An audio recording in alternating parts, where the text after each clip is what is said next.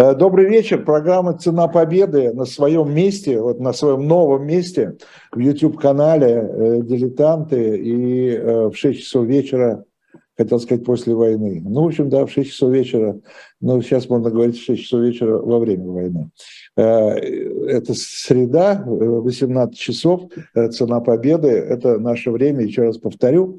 Э, меня зовут Виталий Дымарский, моего соведущего, который вот-вот должен появиться в студии, зовут Владимир Рыжков, и мы его обязательно дождемся. А наш сегодняшний гость, хорошо вам известный, Борис Ковалев, Борис Николаевич, доктор исторических наук, Э, главный специалист э, в нашей стране, по-моему, среди историков по, э, по военному, по коллаборационизму времен Великой Отечественной войны. И сегодня мы далеко от этой темы не уйдем. Так ведь, да, Борис Николаевич? Да, уважаемый хотя, хотя, дайте я еще два слова скажу, хотя о чем мы будем сегодня говорить, это совершенно интригующая тема. Э, Борис Николаевич мне что-то перед эфиром э, сказал, э, звучит очень странно, мы что-то будем говорить про туризм. И поскольку я также заинтригован, я надеюсь, как и наши слушатели и зрители, то вот я даже не знаю, какой первый вопрос задать Ковалеву, чтобы не попасть в просак, потому что какой туризм во время войны я не очень хорошо понимаю. Э, уважаемый Виталий Наумович, но все-таки э, сегодня у нас первый день лета. Мы все очень много работали, и нам э, предстоит, я надеюсь, хотя бы некоторым из нас отдохнуть. А вот что касается темы нашего сегодняшнего разговора, все-таки применительно тем сюжетам, о которых мы с вами говорим на протяжении уже нескольких десятилетий, все-таки это не просто туризм, это не просто отдых, а это туризм и пропаганда. Так. И если говорить, с чего... Ну, туризм, э, э, извините, но вообще действительно, вообще туризм как таковой, это вообще довольно, довольно острый, я бы сказал, пропагандистский инструмент. Более чем. Мы не всегда в этом отдаем себе отчет, наверное, да? Но... А, уважаемый э, Виталий Наумович, понятно, что сам по себе туризм, путешествия э, достаточно молоды в массовом, в массовом смысле смысле, в массовом э, понятии этого слова. Почему? Ну, потому что э, возможность путешествовать в XVIII веке э, могли позволить себе только очень богатые люди. Но вот в XIX веке постепенно, по мере развития железных дорог, по э, по мере постепенного повышения уровня благосостояния в Европе, вот те самые путешествия становятся уже доступны не только сверхбогачам, но и представителям среднего класса. Что касается 20 века, то 20 век показал нам возможность, как туризмом можно заниматься не для отдыха, не для развлечения, а в том числе и для важного дела воспитания патриота, воспитания активного гражданина. И здесь речь идет э, не только и не сколько о Советском Союзе, э, хотя о нем мы сегодня, конечно, поговорим. Помню, когда еще был студентом, читал блестящую книгу выдающегося советского историка э, Александра Абрамовича Галкина «Германский фашизм». И именно из этой книги я узнал, что в Третьем Рейхе существовало движение «Радость через силу». И даже с какой-то завистью я узнал, как тогда Э, в еще мирные годы, я имею в виду предвоенные годы, нацистская партия обеспечивала в первую очередь своей молодежи возможность поездки в какие-либо интересные города, причем не только на территории Германии, но даже, например, в Италию но даже, например, э, в Грецию. То есть э, получалось, э, что тратя какие-то минимальные деньги, ну, поскольку для вот этой самой молодежи которую вечером у костра или где-нибудь э, в дороге соответствующим образом обрабатывали с идеологической точки зрения, когда формировались, о чем также пишут в своих воспоминаниях э, некоторые участники этих событий, пары, юноши, девушки. Вот им таким образом предоставлялась возможность, с одной стороны, путешествовать, смотреть, развиваться, что называется, в кругу своих. Прорабатывали с идеологической... Безусловно, в кругу своих э, друзей и единомышленников. А далее, далее мы понимаем, что именно подобные действия э, позволяли включать не только развлечения, но и в немалой степени пропаганду. Здесь я хочу рассказать об одной немножко э, печальной истории. Э, дело заключается в том, что до какой-то степени нападение Германии на Советский Союз, нападение Германии в июне 1941 года – было спровоцировано в том числе и реалиями советского сервиса. А, представьте себе следующую картину. Вот как раз идет процесс разработки плана Барбаросса. А параллельно Советский Союз и нацистская Германия испытывают период относительного потепления отношений. И в Германии массовыми тиражами начинают переиздавать книги Михаила Зощенко.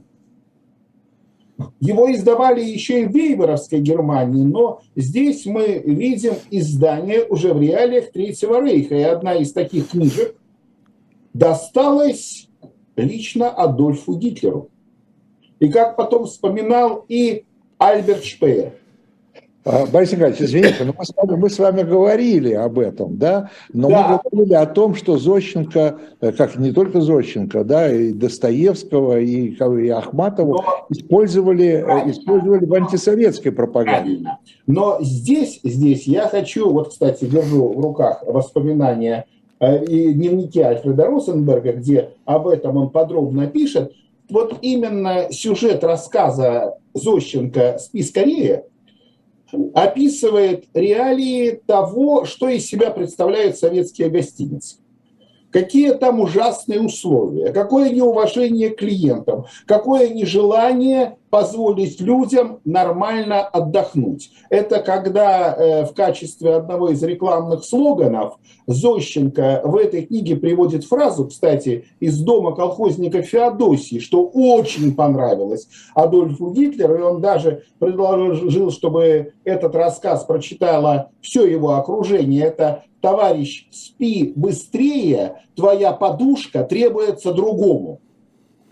То есть э, здесь мы видим, что высмеивание советского отдыха, высмеивание советских отдыхающих, уничижительное отношение к русским в таком вопросе, как отдых, как туризм, заставило Гитлера еще больше поверить в то, что победа в 1941 году будет на стороне нацистской Германии, а дальше уже мы можем говорить и о второй части реалий нашего разговора о том, каким образом туризм мог развиваться уже в условиях войны.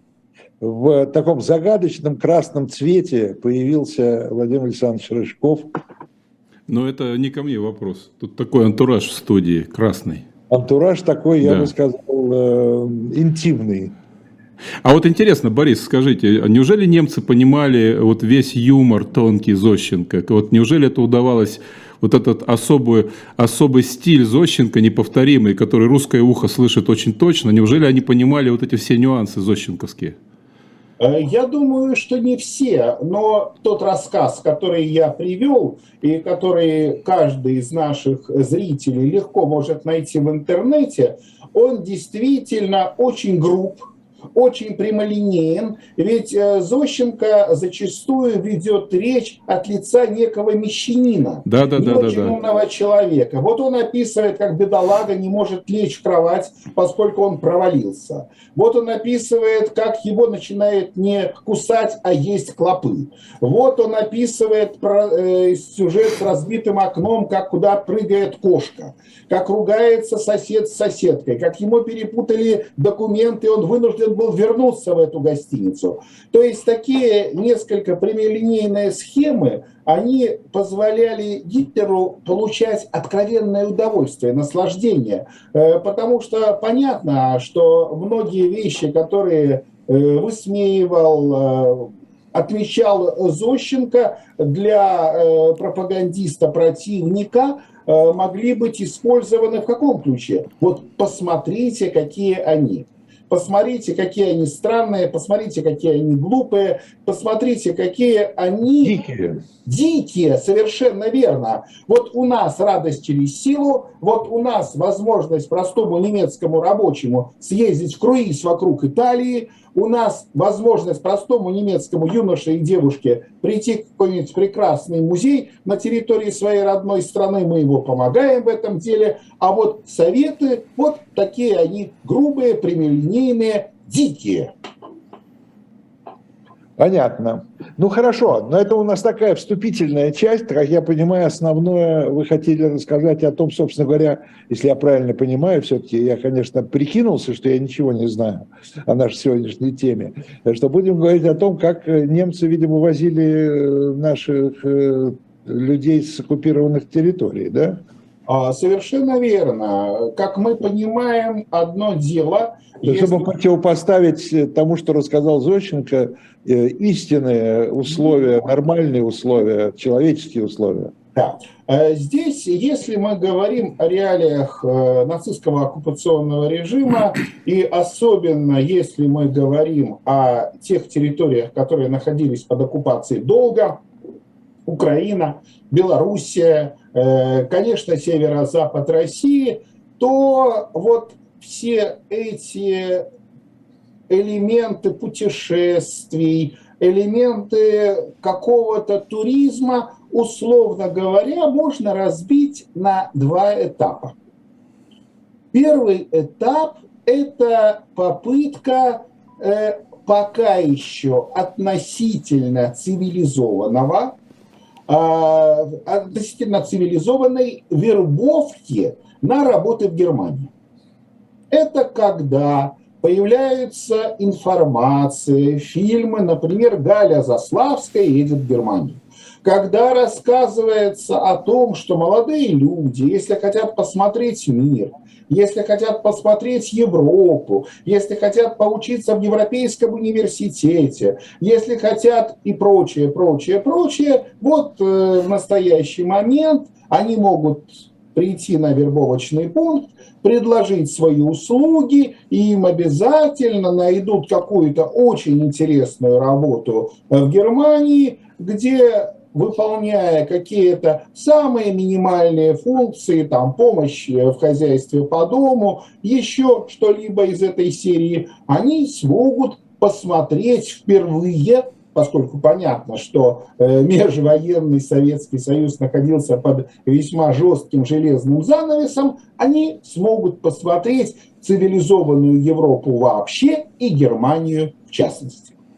Но когда мы говорим о событиях уже 1943 года, вот именно тогда нацистские пропагандистские службы в купе с Рейхсминистерством вот восточных областей решили, что самых активных коллаборационистов нужно поддерживать, нужно вовлекать в сферу своего влияния не просто так, а показав им то, что Германия и ее союзники, безусловно, одержат победу. Вот та самая знаменитая триединая схема, когда на низовом звене самым активным сдатчиком продовольствия их могли наградить пятью пачками махорки и бутылкой водки, старосту могли поощрить коровкой или лошадкой, а вот учителей, а вот журналистов, а вот активных бургомистров не хотите ли, уважаемые господа, совершить трехнедельное турне по Германии, Австрии и прочим иным центрам цивилизации.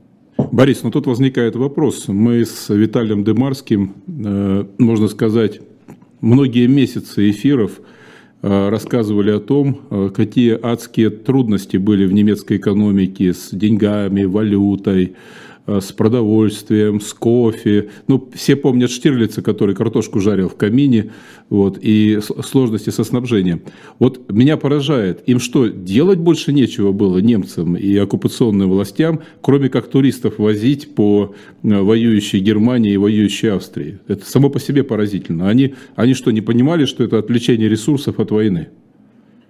Ну, начнем с того, что товарищ Штирлиц Картошечку-то жарил уже в 1945 году, если верить э, классическому фильму «17 мгновений весны». И э, замечу, что в 1945 году, естественно, уже никаких туристов не возили.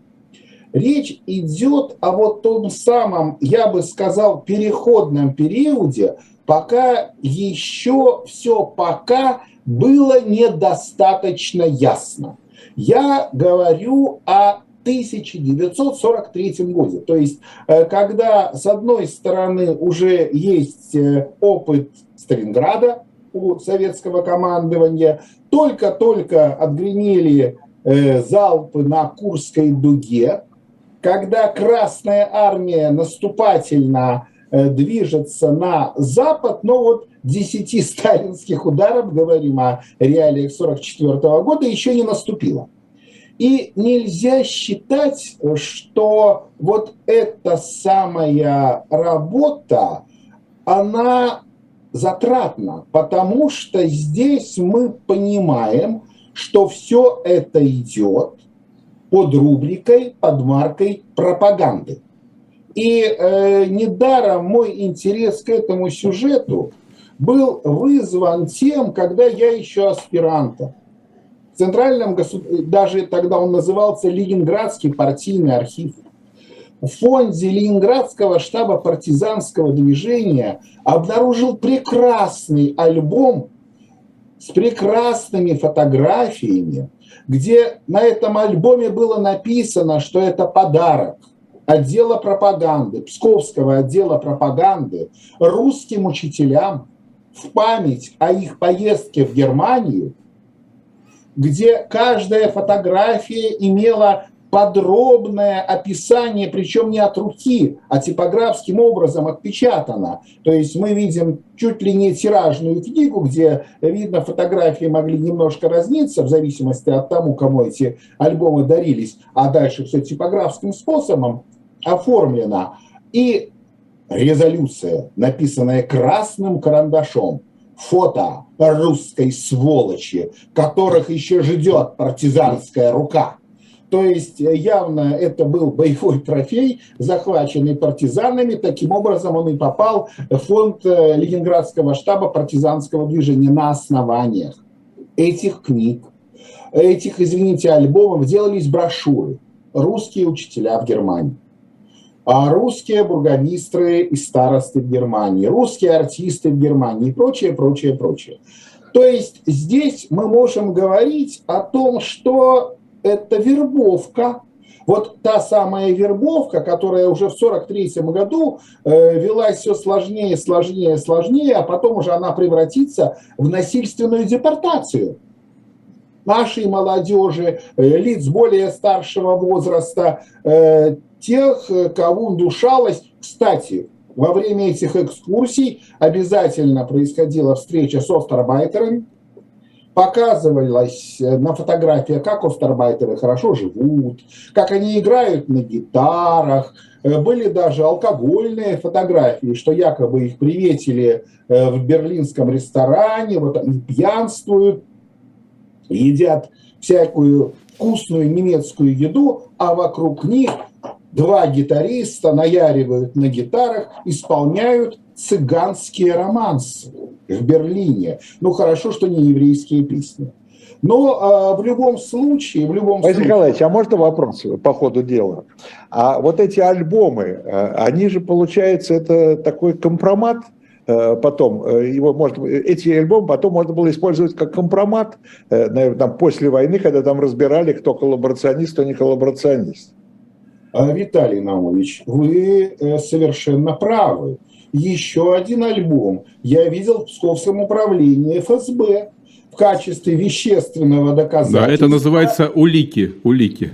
Да, в качестве вещественного доказательства, извините меня, когда ваша фотография с подобострастным взглядом рядом с крупным немецким чиновником или не приведи Господь, как вам нравится такая фотография, русские учителя с волнением и вниманием слушают Альфреда Розенберга и восхищаются, насколько он хорошо знает русский язык и русскую душу. Так он же в Бауманке учился, ему ли не знать э, русский язык, ясное дело. Ну, так, извините, подданный Российской империи. Конечно, конечно. Я, насколько знаю, в первое время, когда он вступил в нацистскую партию в 20-е годы, э, на него кривовато посматривали, и даже кто-то называл его русским, ну, потому что э, его язык прибалтийского немца, мягко говоря, отличался от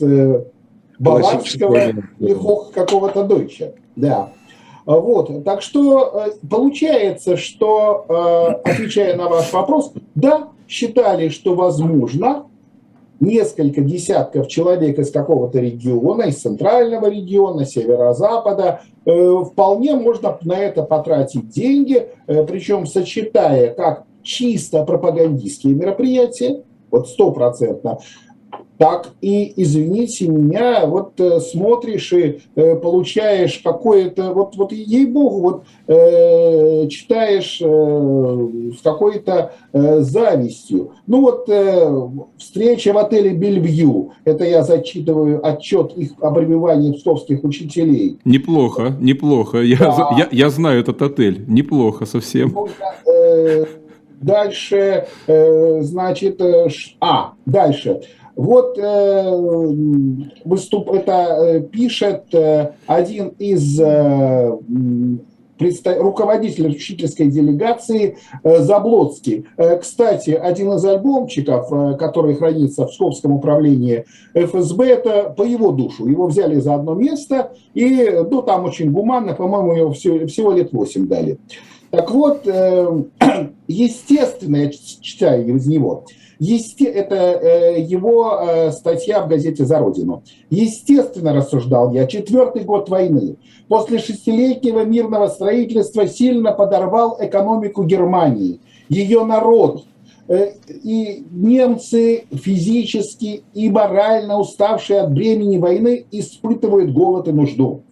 Однако первые дни, проведенные в Великой Германии, рассеяли мои сомнения. Я увидел две Германии, страну многовековой культуры, запечатленную в народном эпосе, творение Дюрера, Моцарта, Гёте, Шиллера, Бетховена, Вагнера, а также я увидел молодую национал-социалистическую Германию – в ее монолитном рациональном единении, в духе, в непреклонной воле, готовой до конца защищать свою культуру от посягательств иудейско-большевистских варваров, Германию, которая священным мечом прокладывает путь к свободе Европы. И мы увидели исторический балкон, с которого 10 лет назад фюрер Адольф Гитлер поведал германскому народу и его судьбу и были поражены необычным фактом, говорившим о величии и о скромности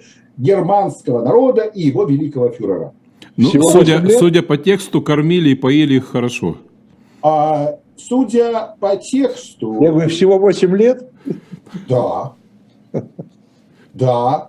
Более того, э, судя по фотографиям в этом альбоме, но вы понимаете, в условиях э, войны, голода, отношение к еде становится несколько сакральным. Отношение э, более таким, я бы сказал, уважительным. Поэтому обязательно несколько фотографий в этих альбомах. Это что? Рулька, это... рулька, рулька, сразу говорю, рулька.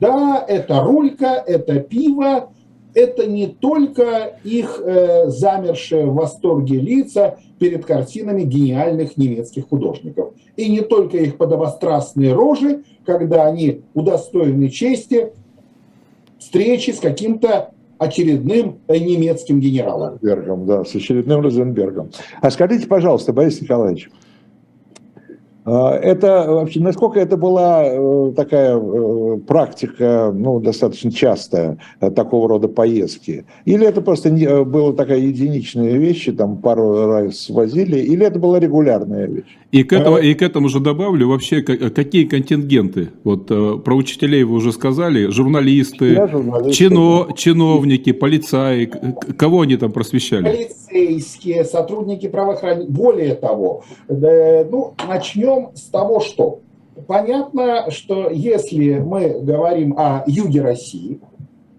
оттуда никого не было. Почему? Да потому что эта территория к 1943 году была уже освобождена.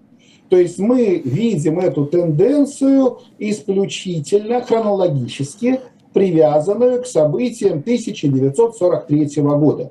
Э, причем не самого его конца, когда э, был освобожден уже э, Смоленск, когда готовится массированное наступление Красной Армии на северо-западе.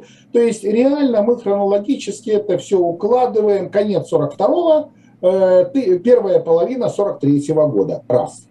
Далее понятно, что была определенная регионалистическая связь.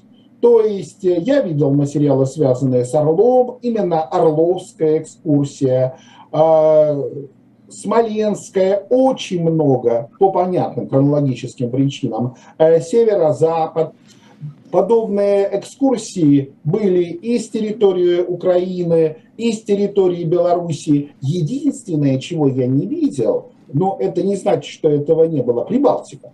Вот почему-то Прибалтика э, не считалась тем э, регионом, э, в который нужно вкладывать деньги, чтобы из Эстонии, Латвии и Литвы поехали и посмотрели на реалии Третьего Рейха. Может, они считали, что там просто более и так лояльное население? Может, из-за этого... может быть, да. Может быть, там до 40 -го года понятно, что особых проблем с логистикой не было. И Э, у каждой из этих экскурсий был свой такой, я бы сказал, мулька, свой уклон. Учителя посещают занятия в школах. Ну, понятно, конечно. Они должны были это доносить до, до, до детей потом. Да. Э, далее э, журналисты, естественно, погружаются в искусство пропаганды. И это была целая серия статей, которые потом превращались в брошюры. Ну, понятно, что если журналисты, это как минимум люди, умеющие писать, э, которые затем излагали, кстати, был даже такой а, любопытная такая рубрика с блокнотом по Германии. Вот. Ну, э, для чиновников, естественно, э, всячески подчеркивалось. Э, а, у нас, а у нас был такой журнал, я помню, блокнот агитатора. Виталий Наумович, ну что делать, если слов-то у нас не так много, а пропаганда должна воздействовать на соответствующие элементы характера каждого человека. Если учесть, что один из журналистов э, псковской, псковского колхозника Петров потом переквалифицировался в журналиста э, нацистской э, газеты, пронацистской газеты «За Родину», но, но он же не перестроится именно по лексике. Он как привык там с блокнотом по колхозам, но сейчас с блокнотом по Германии. Может быть, э, ему с блокнотом по Германии было гораздо интереснее путешествовать. В общем-то, да. Звонить в глухой колхоз э, на Псковщине. Ну да, ну да, ну да. А вот, а вот э, чиновникам, вы говорите, бургомистров возили, значит, э, э, им давали какие-то встречи с бургомистрами немецких городов или, скажем, Обмен там, опытом, с да. первыми, с первыми секретарями обкомов НСДАП, или, может быть, даже, или, может быть, даже издалека показывали канцелярию рейхсфюрера в Берлине? Ну, я вам уже сказал, что э, встреча с Альфредом Розенбергом это, в конце концов, э, человек, относящийся э, к верхушке Третьего Рейха. В конце концов, его книга «Миф 20 века» в иерархии нацистской литературы занимала почетное второе место после «Майнкамф». Ну да, ну да. Ну и гла- А- гла- главный идеолог, собственно говоря, восточной Да. политики.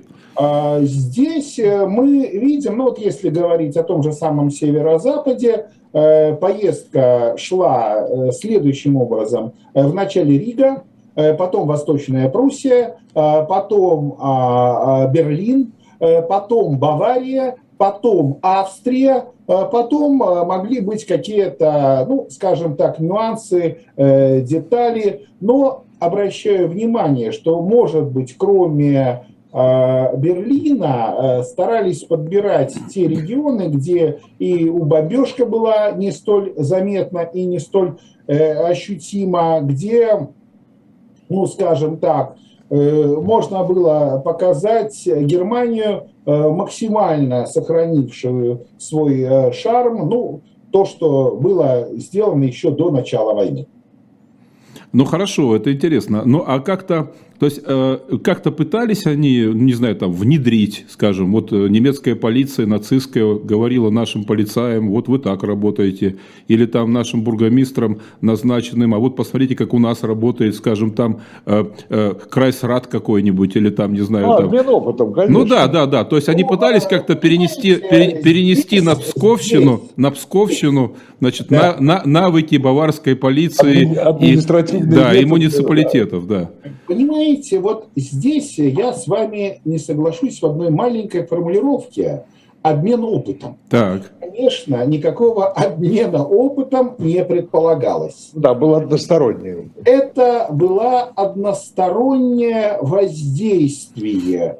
Э. Причем отлично понимали, э, что э, силы, средства не те у русской полиции, и здесь из них в немалой степени, ну, во-первых, пытались внушить следующее тем же самым полицейским, тем же самым чиновникам, что если Германия в конечном счете одержит победу, а это, конечно, будет, вот вы будете жить так же, как живут ваши коллеги, там, баварские полицейские, вы будете жить э, так же, как э, э, чиновник от, от какого-нибудь небольшого немецкого городка.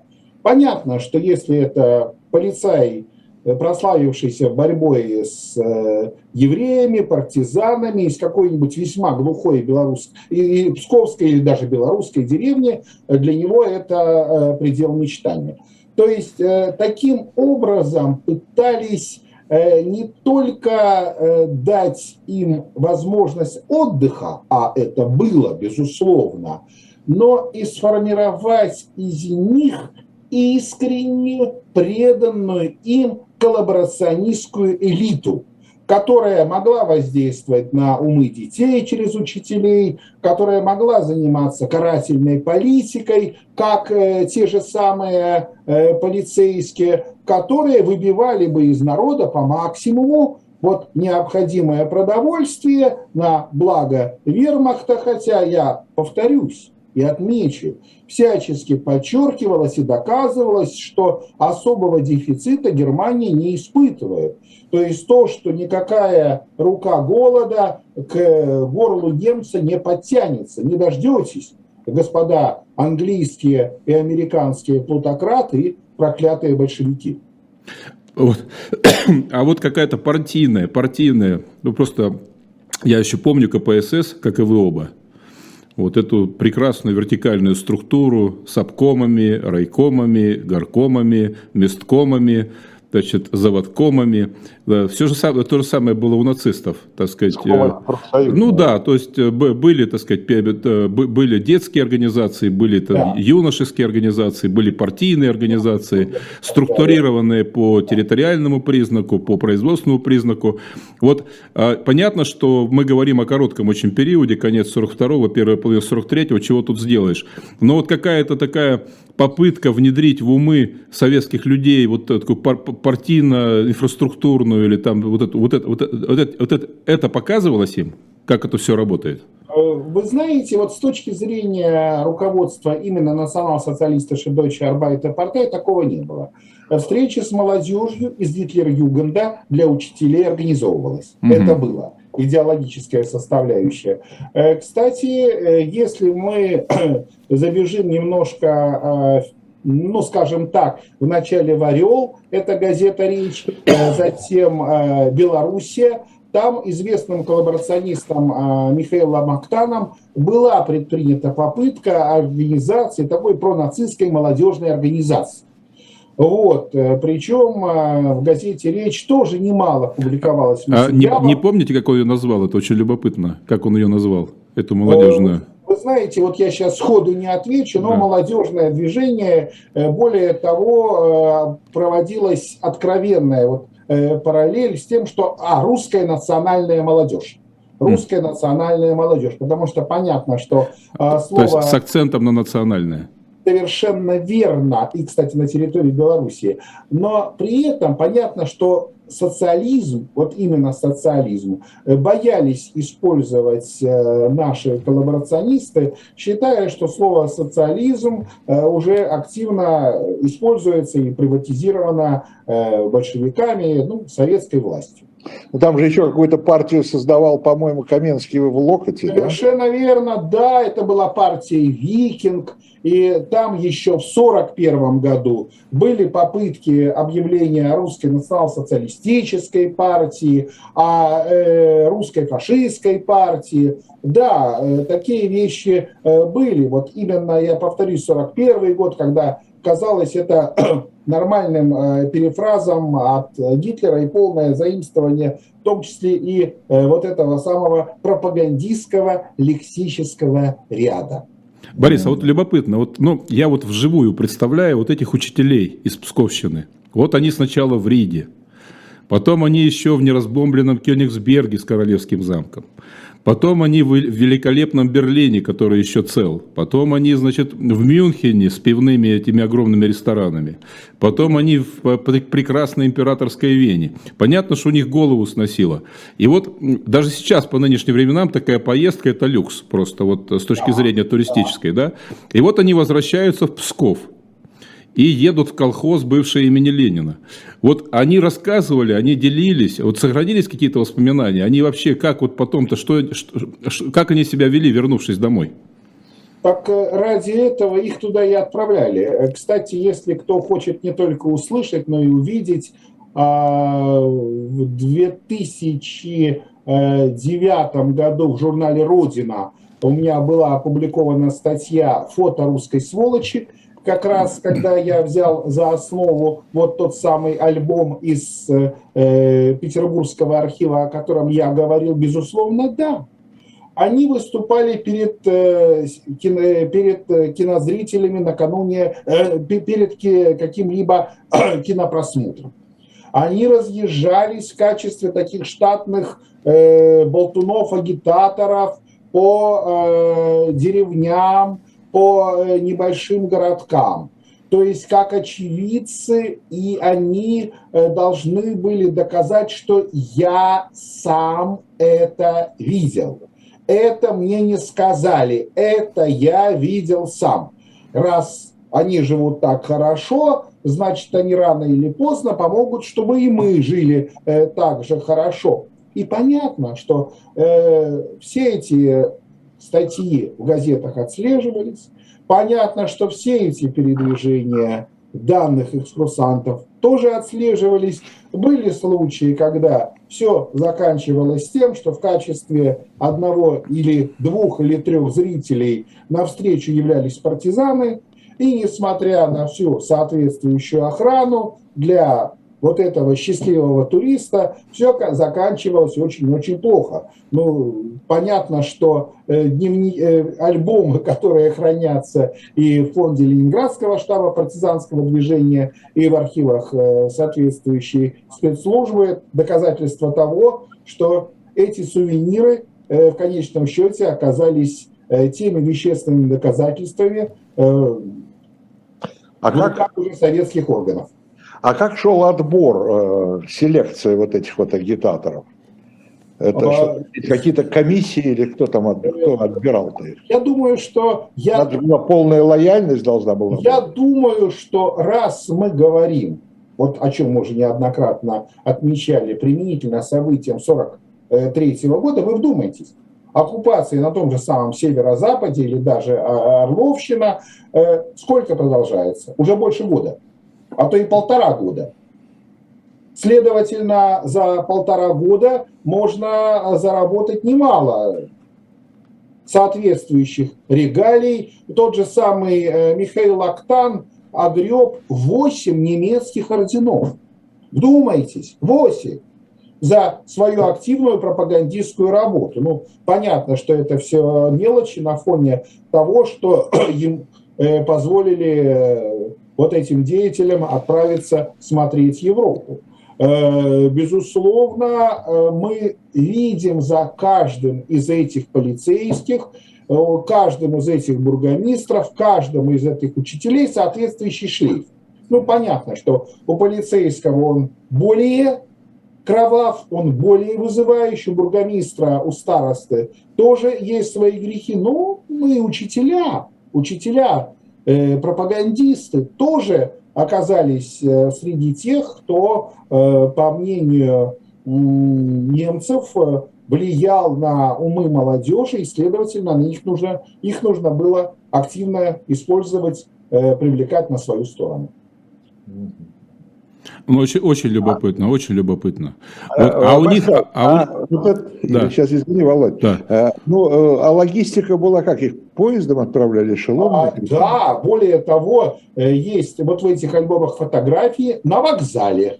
Вот, кстати, еще раз обращаю внимание на свою статью. И, их еще, наверное, их, наверное, еще в купейных вагонах с комфортом возили. Ну, по крайней мере, если вы посмотрите на их костюмчики. Они в теплушках, да нефть, костюмы, галстуки, накрахмаленные рубашки, чемоданы, женщины прищепуренные, э, с каким-то намеком на косметику. Это, извините меня, псковские учительницы.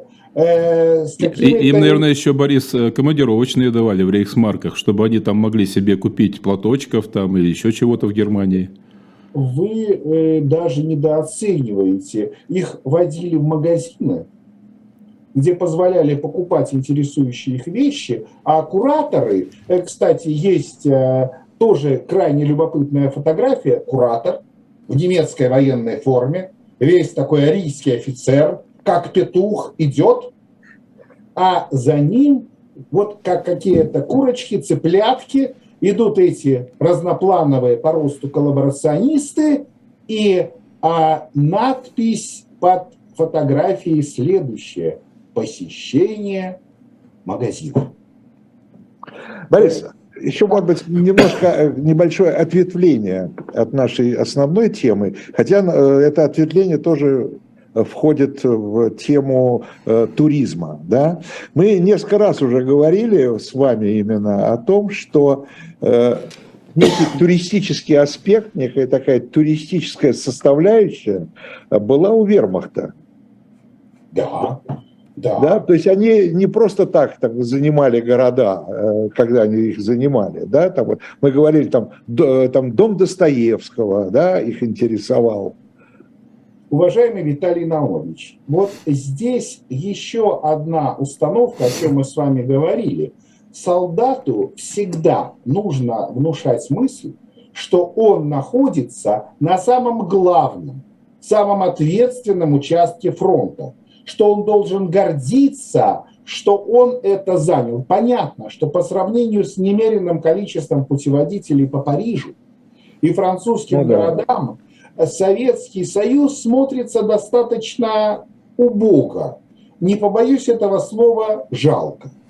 А, наши исследователи выявили ну, десятки путеводителей. На первом месте прекрасная Франция, на втором месте по количеству путеводителей, как вы думаете, кто? Так, дайте, стоп, стоп, стоп, стоп, стоп, стоп, стоп, стоп, стоп. Ну, они много чего оккупировали. А, может быть, какая-нибудь Греция? Браво, браво, браво. О, о, все-таки на что-то мы, как два дилетанта с Дымарским, годимся. Нет, я, правда, я, правда, назвал Чехию. Ну, ну, Чехия это протекторат Богемии и Моравии, с одной стороны. Это, а, не, с другой стороны рядом. Это, это, это не туризм, это по, по, по своей стране, да? Да, ну, ну как... Ну, я могу себе представить по Греции, там, боже ж ты мой, и Олимп, и Афины, и Акрополь, да, и, Акрополь. и, и Фермопилы, ну, господи, там... Э, и на островах. И на островах, да. И давайте называть вещи своими именами. Определенный реверанс нацистской культуры, пиетет, перед античностью. Конечно, конечно, конечно, конечно. конечно. Но при этом, пожалуйста... Перед Римом тоже, да. Но Рим это все-таки до 43 -го года союзник, а потом мерзкий предатель. Да, тут э, сложнее, хотя тоже э, подобная литература выходила, но я говорю, что именно для вермахта. А что, же они, а что же они продавали в, в России? Что, это Псково-Печорскую лавру или, или Псковские храмы? Или... Например, да. брошюра «Новгород», восточный столб немецкой Ганзы. Ух ты. Город немецкой культуры, город, который по сути своей является немецким форпостом, поскольку вся эта территория рано или поздно должна быть подвергнута соответствующей германизации. Спрошу, спрошу актуально, а нормандскую теорию двигали они? А, более того, э, мы тоже об этом говорили с Виталием Наумовичем, когда в 1942 году они финансировали археологические раскопки. И я тоже об этом писал в указанном журнале «Родина». На, на Рюриковом городище? Статья моя называется «Золотой гроб Рюрика в волховских джунглях». Ох ты. Поскольку они себя сравнивали до какой-то степени с э, колонизаторами со знаками плюс. Когда они... Журнал «Родина», журнал «Родина» мы ответим журналом «Дилетант». В последнем номере, в самом свежем номере читайте статью э, Игоря Данилевского под названием «Бедный Рюрик». Бедный Рюрик. Да. Э, также я надеюсь, что моя статья через номер выйдет в указанном журнале «Дилетант». Так что я публикуюсь не только в «Родине», но и в «Дилетанте». Да, конечно, конечно. Да, чтобы читателям э, было интересно. Но вот так вот получилось. Кстати, я так понимаю, в восьмом Нет, я, э, «Дилетанта» еще не было. Виталий Наумович. Что вы? Я говорю, что в восьмом и девятом году, когда я активно публиковался в «Родине», дилетанта еще не было. Борис Николаевич, не надо оправдываться. Мы, мы все мы любим все исторические журналы. Ну и будем брать э, пример. Да, я отвечаю на вопрос. Э, да, вполне поддерживали э, нормандскую теорию, говорили, что уже тогда начинается благотворное влияние Запада на северо-западе России. Но ну, они не знали, что уже, да, уже все здесь уже было в порядке до, до прихода Рюрика. С ну, зачем такие вещи говорить? Это совершенно никому не интересно и э, не нужно. Так что мы видим, э, что даже такое явление, на первый взгляд, э, приятственное, туризм, развлечение, отдых – Э, все-таки в реалиях войны, в реалиях нацистского вот этого тоталитарного режима э, в первую, вторую третью очередь рассматривается с точки зрения пропаганды, с точки зрения экономики, с точки зрения вербовки наиболее активной части населения на свою сторону, на которую, я имею в виду население, можно иногда перекладывать и самые жесткие, самые непопулярные действия, как на тех же самых полицейских. Да, ну, конечно, удивительную мы сегодня историю рассказываем, как возили с оккупированных территорий, я бы сказал, в элитные туристические туры и, значит, создавали э, роскошные условия по, по меркам военного времени и уделяли... Возили, да. но возили только в Германию, да? Ну и в Австрию. Э, понимаете, Германия, Австрия. Оккупированные территории не возили. Понятно, что после Аншлюса э, Австрия все-таки воспринималась как часть Германии, а провозили через Польшу, но, но это как-то замалчивается, это как-то не упоминается, это в лучшем случае только мы видим некую галочку, что проехали через Варшаву. Ну, ну транзитом проезжали побыстрее, да, да чтобы... Да. Э, понятно, на самолетах их не доставляли, но, судя по их внешнему виду, э, действительно, вы совершенно правы, там, ну, как минимум, какая-то там условная плацкарта, а, скорее всего, вполне комфортабельные и вагоны, и гостиницы, и питание, и подарки, и даже встреча с известными людьми. Удивительная, удивительная история. А вот, вот, вот у нас еще придумывает пропаганда, да? У, у нас у нас еще есть э, немножко времени, а вот артисты, артисты, артисты, наши любимые, мы уже делали да. про них целую программу. Вот это богема, богема. Значит, ну что их там водили на Утерден Линден в императорскую оперу, что, значит, их в Мюнхене водили в баварскую оперу, где Вагнера им давали. Что, вот как они окручивали богему, богему нашу? А если верить пропаганде, то якобы, якобы, я подчеркну Печковскому, а, предлагали выступать а, в Венской опере. О как! Но а, фактически э, э, его гастроли и Дудко, и Печковского, и это тоже в принципе широко освещалось в прессе, все-таки они выступали перед остарбайтерами. То есть э, допускать их до арийского зрителя, допускать их до, скажем так, э, населения нацистской Германии э, собирались только на словах. На делах это было, ну, скажем так, приезд артистов к своим землякам, чтобы те немножко отдохнули, а после немножко отдыха много и хорошо работали. Борис, тут вот, э, я бы сказал, игривый вопрос пришел к нам в чат. Я назову его так, игривым вопросом от Александра Турилкина. А по борделям водили? Вот мне трудно себе представить, чтобы советских людей водили по борделям, но тем не менее вопрос пришел, я его вам адресую. А, докладываю. Они не советские люди. А. А также с точки зрения э, пропаганды образ честного служащего, полицейского, старосты, учителя, он... Безупречен. Да, образ должен быть безупречен. Э, верный Если, семьянин и, и, и нежный отец. И нежный отец.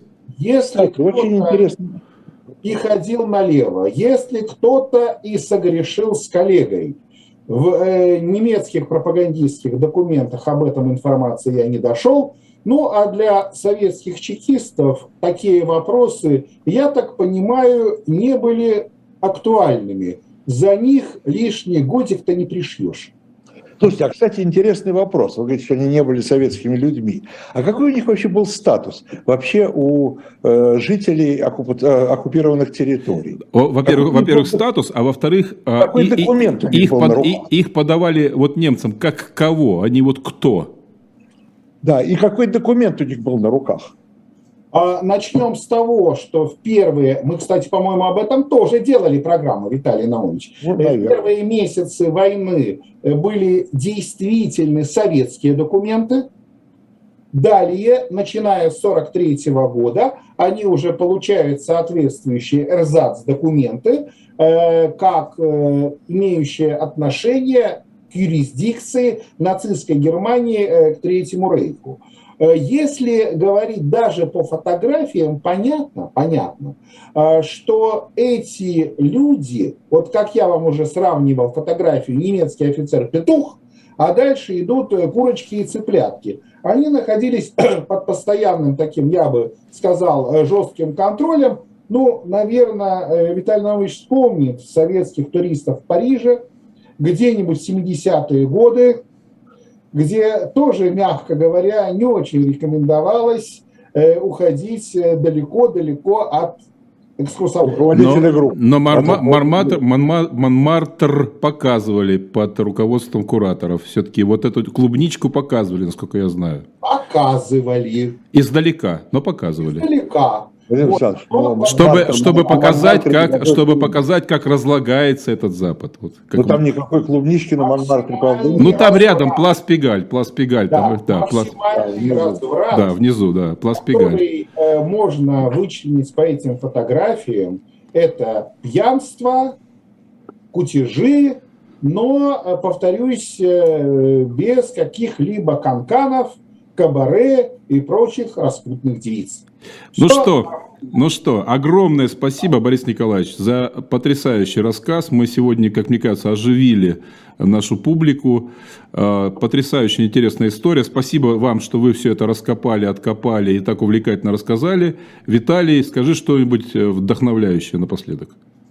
Э, Читайте журнал «Дилетант», смотрите канал «Дилетант». Э, Я думаю, что и с Борисом Николаевичем, и с другими нашими спикерами, как у нас теперь говорят, мы вам еще много чего интересного расскажем. Борис Николаевич, а вы готовьте новый интересный сюжет. Спасибо, спасибо всем, кто слышал, тем, кто видел. Ну и что я могу рекомендовать? Читайте также мои книги и статьи. Обязательно. Спасибо, все, всем пока-пока, увидимся. Да.